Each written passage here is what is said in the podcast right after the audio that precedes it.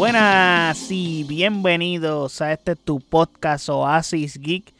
Te habla tu servidor José Allende y estamos en un episodio más donde estaremos haciendo un top. Como a mí me encantan los top, hace tiempo no hago uno, pero hoy les tengo uno debido al reciente estreno de la película de Christopher Nolan Oppenheimer, donde vamos a hacer un top de la filmografía de Christopher Nolan. Y ya la semana pasada yo les habría hablado, creo que en el mismo episodio de Oppenheimer les había hablado sobre hacer un top de las películas de Nolan. Y pues saqué el tiempo para dedicarme a hacer el top y si acaso ver alguna película que no recordaba muy bien, ya las otras pues las tengo muy presentes en mente, por ejemplo Interstellar la tengo demasiado muy presente en mi mente, entre otros filmes más. So, ponerme el día en ello y hacerles el top. Pero antes de hablarles de este top de las películas de Christopher Nolan, no olviden seguirme en nuestras redes sociales como OasisGeekPR, Facebook, Twitter e Instagram. Y de igual forma, puedes pasar a nuestro website oasisgeekpr.com en donde están todos nuestros episodios y todas las plataformas donde habita este podcast. Ahora bien, como ya les dije en esa intro, le, nos vamos a sumergir en este fascinante mundo, universo de las, las películas de Christopher Nolan, donde las voy a enumerar, haré un top de ellas. So, este es un episodio muy especial. Christopher Nolan tiene 12 películas, so les estaré presentando un top de esas 12 películas en donde les daré unas características breves sobre cada película, porque si me extiendo a explicar cada película, pues me voy a tardar un montón. So, daré brevemente una explicación de cada una, de, de, de, de lo que pienso de ellas y aparte les daré el número de, de en qué top cae esa película. Pero antes de hablarles del top, quiero hablarles de que Christopher Nolan ha tenido un recorrido con su debut en el 1998 con la película Following, que hasta llegar a su blockbuster como tal, porque creo que Christopher Nolan se convirtió en un cineasta de blockbuster desde la saga de Dark Knight o de las películas de Batman en adelante. Ahí es que sus películas cogieron también presupuesto, cogieron apoyo de un estudio grande para hacer realidad las ideas de Nolan, que son ideas más de autor y de nicho que de otra cosa. Son Nolan ha creado, gracias a ello, un fanbase.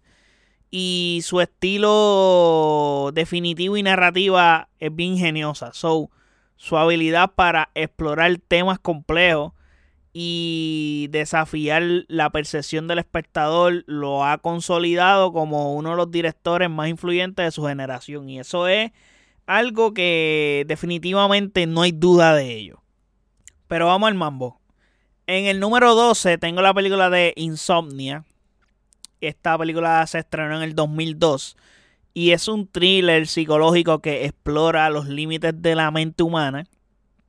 Al igual que esta cinematografía es bien meticulosa y cuenta con actuaciones como las del Pacino, y Robin Williams y hacen de esta película una gran película. La tengo bien abajo porque no tiene tan depurada las características que hacen que Christopher Nolan sea el cineasta que hoy reconocido. Obviamente, esta es una de, las primeras películas de Nolan. Y a pesar de que tiene al Pacino y a Robin Williams, pues como que tener a Robin Williams en un thriller, como que fue extraño porque estamos acostumbrados a ver a Robin Williams en otro ámbito. Con todo y eso, Robin Williams hizo una actuación impecable. Pero de todas maneras fue extraño. En el número 11 tengo la película The Following, que es la primera película de Christopher Nolan, de las que le hablé ahorita, que fue con la que él comenzó. Fue su debut y donde nos introdujo a su estilo Filmada en blanco y negro, esta película de bajo presupuesto es un viaje intrigante y bien perturbador a través de la psique humana. Es una película bien rara también.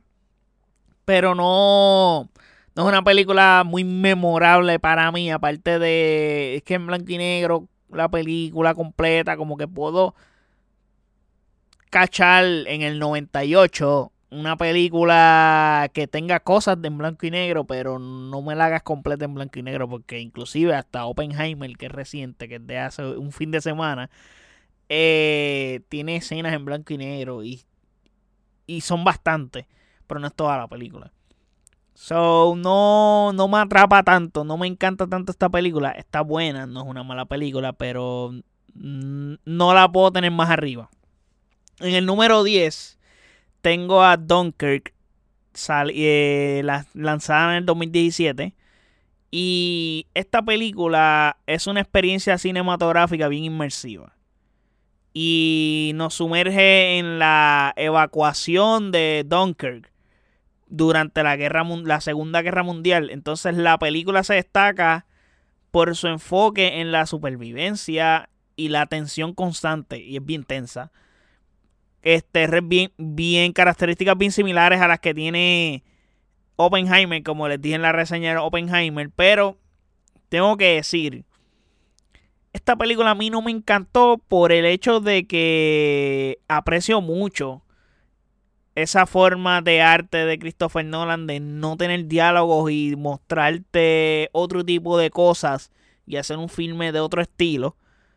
Pero, mano, me, me, me, me, desentonó por completo. Como que no. Visualmente se ve impresionante y está bien brutal. Pero Christopher Nolan lanzó, este filme. Y tiempo después, yo vi, si no me equivoco, 1917. Y la comparé con este. Y es como que no tiene ni color. La 1917 está. Es mejor, pero por bastante no sé, y también 1917 tiene esta característica de ser una película que te da la impresión de que es filmada one take. Y se ve genial eso. Que te dé esa impresión está brutal. Y creo que por ello la tengo más abajo en el top. Eh, en el número 9 tengo a The Dark Knight Rises. Que hace una semana, by the way, subí una reseña, una retro reseña de este filme. en donde que es lanzada en 2012. Esta película es el épico final de la trilogía de Dark Knight de Christopher Nolan, donde Batman se enfrenta a Bane. Y la película se destaca por su espectacular escala y las actuaciones de Christian Bale y Tom Hardy, que para mí están geniales. Y pues, mano, no la puedo poner más arriba, porque las que están más arriba, pues definitivamente las considero que son mejores que esta. En el número 8 tengo a Tenet, que fue lanzada en el 2020. Esta es una película literal en época de pandemia y donde hubo muchos roces por el hecho de que Christopher Nolan quería que esta película se estrenara en el cine y tuvo problemas con Warner a tal grado que ya Christopher Nolan no es colaborador con Warner. Christopher Nolan ahora firmó un contrato con Universal y está colaborando con Universal. So, básicamente la película de Oppenheimer está bajo Universal, mientras que Christopher Nolan tenía un gran acuerdo con Warner, que ya Warner echó a la borda por sus estupideces. Por el hecho de que, mano, todavía no he hablado de Tenet, pero Christopher Nolan tuvo este problema que vaya, voy a reseña aquí en el podcast. Eh, la reseña, de tiene que estar viejísima porque es de esa época, pues yo la vi en su lanzamiento. Yo fui, yo regresé al cine a ver una película, si no me equivoco, para ver Tenet. O y, creo que New Mutants también la vi en época de pandemia. Me arriesgué y fui al cine, aunque New Mutant la vi, el cine estaba literalmente vacío y Tenet la vi en IMAX. Y a pesar de que la vi en IMAX y todo eso, no, no, no estaba vacío el cine. Estaba, había bastante gente, pero el hecho de la, de, la pandemia, la mascarilla, era un poco incómodo. Anyway, yo creo que la reseña de Tenet está explicado más o menos todo lo que estuvo pasando en ese revolú de, ese, de, de esa época. Pero que si quieren saber más a fondo de lo que les estaba hablando de Tenet, pues pueden ir y visitar esa reseña que está aquí en el podcast. Eh, esta es la penúltima entrega de Christopher Nolan. Y en Tenet nos presenta una trincada trama de viaje en el tiempo, desafiando la lógica y la realidad. La película destaca por sus brutales secuencias de acción en, en reversa y efectos visuales innovadores. Y la mayoría de las personas tienen este filme eh, como la peor película de Nolan o bien abajo en su top, no la tengo más abajo porque esta película realmente a mí me encantó. Creo que aquí esta película literalmente tiene todos los elementos de lo que Nolan se ha dedicado en toda su filmografía a tocar. Tiene de todo un poco. De todo un poco. Maybe hay gente que dice que esta película es muy complicada o es más complicada de, de lo que debería ser. Y, y sí, es un poco compleja porque llega un punto que estás como perdido durante gran parte de la película, pero al final del día es una película difícil de digerir difícil de digerir y en cierto modo, como he dicho anteriormente, no es una película para brutos. So, en teoría, es una película que tienes que verla, si no la ves una vez, tienes que ver si acaso varias ocasiones para poder entender algo.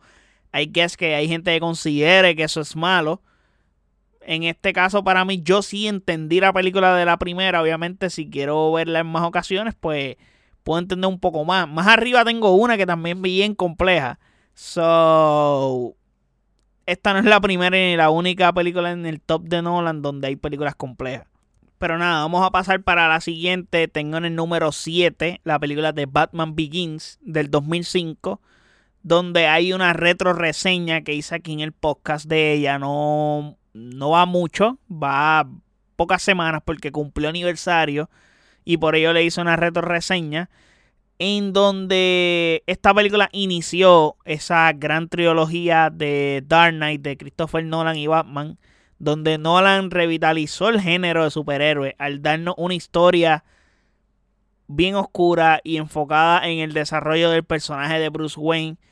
Plus el tono realístico le suma muchísimo a este filme, el cual mantiene en toda la trilogía. So, y esta es de mis favoritas, full de Nolan eh, porque aquí en este top estoy siendo algo objetivo. Tengo películas que son favoritas, que las tengo abajo de otras que considero que son mejores, pero no son mis favoritas. No sé si me siguen, es extraño, pero es que hay películas que disfruto más al verlas, pero hay películas, hay otras películas que cuando las veo, aunque disfruté más la otra, sé que esta es mejor. Eh, como les estaba diciendo, Fast and the Furious. Fast and the Furious, yo disfruto verlas. Pero yo sé que son unas porquerías, pero yo disfruto verlas porque me entretienen. Y son películas que cumplen con su objetivo, que es entretener y hacer estupideces. Y no todo el tiempo quiero ir al cine a consumir una película que es de Oscar, algo así. No, mano, hay veces que quiero consumir algo estúpido. A mí me gustan las comedias estúpidas también. Por ejemplo, yo puedo ver The Hangover que son buenas películas desde mi punto de vista en cuanto a la comedia que tiene, pero en realidad también son bien estúpidas en muchos casos. American Pie son películas bien estúpidas y son películas de adolescentes. Yo las vi de chamaquito esas películas. So, también tenemos esos gustos extraños de consumir películas que son en teoría porquerías o malas y tú las disfrutas. Batman Begins es una película que para mí yo la disfruto ver. A pesar de que es una película bien seria. So, por eso la tengo aquí en el top 7. Eh, vamos para el top 6, donde tengo a The Prestige, que es lanzada en el 2006, justo después de Batman Begins. Y es un intrigante relato de rivalidad entre dos magos, donde tienen giros argumentales impactantes. La trama es bien trincada y las actuaciones de Hugh Jackman y Christian Bale hacen de esta una joya del cine. Y lo es. Esto es un peliculón, gente. Si ustedes no han visto The Prestige, tienen que verla right now. Porque la película está a otro nivel. Sinceramente se los comento. Vean The Prestige si no la han visto. Es una película que no es tan famosa para muchas personas y no es una película tan llamativa de, de, la filmografía de Christopher Nolan, pero yo considero que es un peliculón. So, véanla la gente está también más pregnada en lo más reciente o todo lo que Christopher Nolan hizo después de Dark Knight eh, ha sido lo más relevante de Christopher Nolan para las personas y maybe eh, por eso es que también hay mismatch en muchas ideas y cosas. En el número 5 tengo a Interstellar que se lanzó en el 2014. Esta película fácilmente puede estar top 3 o top 1 en el top de muchas personas o de cualquier otra persona. Yo la tengo top 5 porque tras que metí Oppenheimer en el top, que Oppenheimer está por ahí, no lo he mencionado todavía. Eh, desafortunadamente tuvo que bajar cuando tuve que hacer el top, bajó. No tuve de otra, pero Interstellar me encanta esta película. Pero es una epopeya espacial que explora temas como la humanidad, el tiempo y la trascendencia. Es una película. Si ustedes se quejaron de Tenet, Interstellar es bien compleja también. Y es un culo de película para entender también, porque pasan un montón de cosas, el tiempo, para atrás, para adelante. Inclusive Interstellar tiene, esa, la película de Lightyear, tiene cosas de Interstellar. Y tiene elementos de Interstellar. Son bien, bien curioso lo que hicieron allá a Pixar con Lightyear, con ese, con esa con inspirarse en esas películas. By the way, Lightyear, ahí reseña en el podcast, puedes pasar a escucharla que esa película lanzó el año pasado. Sí, el año pasado. La película, by the way, me impresiona. Porque sus efectos visuales son asombrosos. Y es una emocionante historia sobre la conexión humana. Hay, y by the way, tiene un gran casting. Como Han Hathaway, tiene a Matthew McConaughey. Entre muchos otros actores que son muy buenos que están en esta película. En el número 4 tengo a Oppenheimer, que es la película más reciente de Christopher Nolan, eh, estrenada ahora en el 2023. Van cuatro o cinco días que se estrenó. Eh, es el estreno más reciente. Y es tan buena que la tengo aquí en mi top. No, en el top 5. No la metí en el top 3 porque era bien difícil meterla ya. Eh, y todavía la tengo muy fresh en mente, como que tengo que volverla a ver. Que es que este top puede hasta cambiar y Oppenheimer puede subir. Está complicado, pero puede subir. Si la veo de nuevo, quién sabe, o maybe se quede ahí. Pero para hacer la película más nueva de, de Christopher Nolan, pues me parece que... Y lo que está contando esta película, me parece que está nice que hayas escalado tanto porque, para serles honesto, de las 12 películas de las que les estoy hablando en este podcast, eh, Oppenheimer, eh, ¿cómo te puedo decir? Las 12 películas son muy buenas. Las 12 películas son muy buenas. No es que la 12 es mala. Todas son muy buenas. O sea, te estoy hablando de que la número 12 yo tengo Insomnia, donde está el Pacini y Robin Williams en los papeles protagónicos. Y, dude, lo que pasa es que es difícil hacer un top y acomodar una más abajo de otra. Pero las 12 son peliculones, son grandes películas, son muy buenas. Creo que la que podría decir que no disfruté tanto ver de todas las que tengo aquí es Dunkirk. Y con todo y eso la tengo 10, la tengo por encima de otras dos. So. Eh, no, no tomen personal de que yo haya puesto una arriba, una abajo, vaya, güey, este stop es mío, no he pasado de nada. So, ustedes me pueden decir su top, whatever, so, nada. Oppenheimer, 2023. Este es el estreno más reciente de Nolan, como ya les dije. Hay reseña en el podcast. De, la reseña fue hace dos o tres días atrás, so, está aquí bien, bien, bien, bien rapidito en los episodios. Esto es un thriller político que narra el desarrollo de la bomba atómica o de la primera bomba atómica como parte del proyecto, proyecto Manhattan. Este filme cuenta con un estilo narrativo muy único donde Nolan utiliza elementos como contarnos cosas del presente y el pasado simultáneamente y dando perspectivas a color y en blanco y negro como que a color es esto, en blanco y negro esto, y esta película cuenta con muchos cameos de actores reconocidos. Hay que es que eso es bueno para unas personas, hay que es que eso es malo para otras personas. Pero también cuenta con un cast de lujo, como Killian Murphy en su papel protagónico, como interpretando a Robert Oppenheimer. Tenemos a Robert Downey Jr., a Emily Blunt, Matt Damon, Florence Pugh, eh, entre otros personajes, otros actores, que lo hacen muy bien también. Ese es mi número 4. Y ya vamos para el top 3. El top 3 creo que fue lo más difícil para mí hacer porque estas tres películas a mí me encantan, pero me encantan demasiado y eh, se me hacía bien difícil hacer mm, cómo acomodar estas tres películas. En el número 3 tengo a The Dark Knight, lanzada en el 2008. es un drama de superhéroes que va más allá del género. Y destacado por la icónica interpretación de Heath como el Joker. Y la película desafía las convenciones de las películas de superhéroes y cómics, mientras se centra en temas morales complejos. Está de más decir que para mí, esta es la mejor adaptación de un cómic de superhéroe que se ha hecho en la vida en live action. Esta es la película definitiva de los superhéroes. No hay break. Me puedes mencionar la película que sea actualmente. Y no hay película que se le acerque a esta. No la hay. No la hay. Maybe las mismas de Nolan. Que son Batman Begins y The Dark Knight Rises son las más cercanas. Bueno, puedo decir que Logan de James Mangold también está ahí.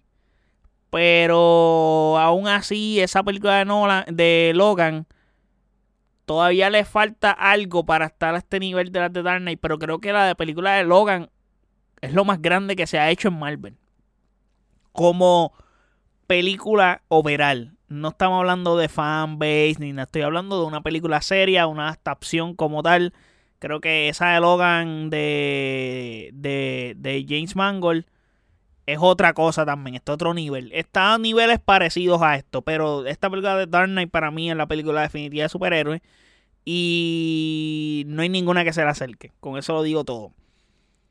En el número 2 se me hizo bien difícil no tenerla en el 1 porque, mano, esta película a mí me encanta. O sea, es de mis películas favoritas all time.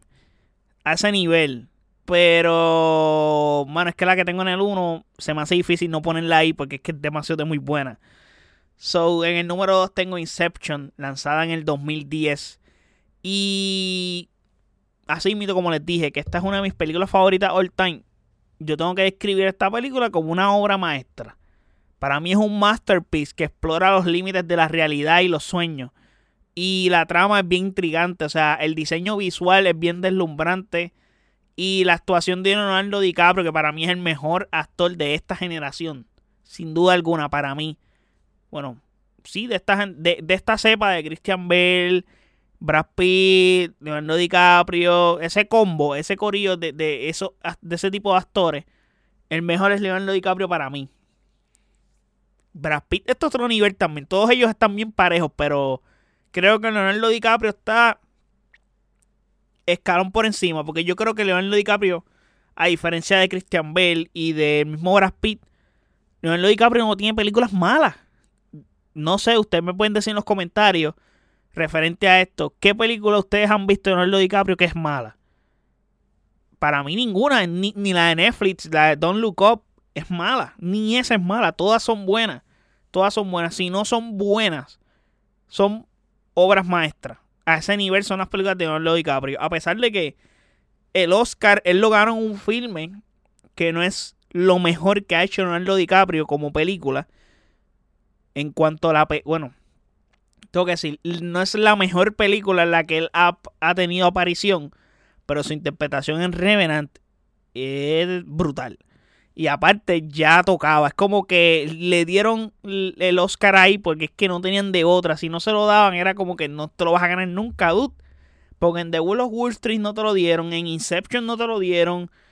En un montón de filmes que tú has salido no te lo han dado. So, como que, come on. O sea, si no te lo dan ahí, ya no hay de otra, dude. Tú hiciste no sé cuántas cosas más tú hiciste ahí. Ahí tú, tú hasta evitaste congelarte Cosa que en Titanic no hiciste, o en Titanic te, te, te, ahogaste y te congelaste. Pero nada, tenemos a Leonardo DiCaprio, que hace de esto una experiencia cinematográfica inigualable. Y en casa en general está de lujo porque no solamente tenemos a Leonardo DiCaprio, tenemos un gran trabajo, sino que tenemos a Killian Murphy, que fue que hizo papel protagónico en Oppenheimer, pero también tiene apariciones aquí. Killian Murphy también ha tenido apariciones en las de Batman. So, ya él ha trabajado con Nolan. Eh, tenemos a Tom Hardy, que también ha trabajado ya con Nolan. Tenemos a Joseph Gordon Levitt, que también ha trabajado con Nolan en otros proyectos. Tenemos a. Ahora es Elliot Page. En aquel momento, cuando interpretó, hizo interpretación en este filme, era Ellen Page. No me acuerdo ahora el nombre. Pero, ajá, era esta muchacha que se cambió de género. eh, la que interpreta a Juno. Pero nada, tenemos estos, estos actores que interpretan esta película y hacen un gran trabajo en esta película que está genial. Inception para mí es un peliculón y creo que es el tope o casi el tope de las características de Nolan ya después de haber hecho una cantidad de películas significativas. Y en el número uno, y para terminar este top, que ya me extendí demasiado, eh, tengo la película de Memento, lanzada en el año 2000. Y la tengo en la cima, en el top, porque, mano, yo creo que es tan innovador lo que hizo Nolan aquí, porque las otras películas, pues lo que tuviste de Nolan, pues ya lo había probado en otras películas, lo había probado en estas películas, pero lo que él hizo en esta, en narrar en orden inverso las cosas y dándole al protagonista una lucha por construir su pasado para descubrir la verdad, está bien cabrón. Como que la estructura de la narrativa desafía al espectador en todos los sentidos. Y para mí, eso me voló la cabeza. Y creo que no hay película mejor de Nolan que esta. Por eso la tengo número uno. Y a pesar de que Inception me encanta, creo que lo que él hizo en Memento está a otro nivel y innovó porque esto no se había hecho anteriormente, la forma en que él lo hizo. Y es la segunda película que filmó. Y el tipo hizo un peliculón así de cabrón. Es como que, wow, come on. No hay break. So, por eso la tengo número uno. Me fascina esta película también. So, es bien difícil hacer este top. Se me hizo bien complejo hacerlo. Yo espero que lo aprecien. Me dejan saber en los comentarios qué piensan de este top. Si están de acuerdo, si no están de acuerdo. Estoy seguro que no van a estar de acuerdo en cosas. Este, pero nada, ustedes me dan sus top. Yo los estaré leyendo en los comentarios en nuestras redes sociales como Oasis Facebook, Twitter e Instagram. Y de igual forma, puedes pasar a nuestro website oasisgpr.com y nos están todos nuestros episodios y todas las plataformas donde habita este podcast. Así que nada, espero que hayan disfrutado de este episodio y de este top que lo hice con mucho cariño. Y nada, gente, muchísimas gracias por el apoyo. Hasta el próximo episodio. Chequeamos. Bye.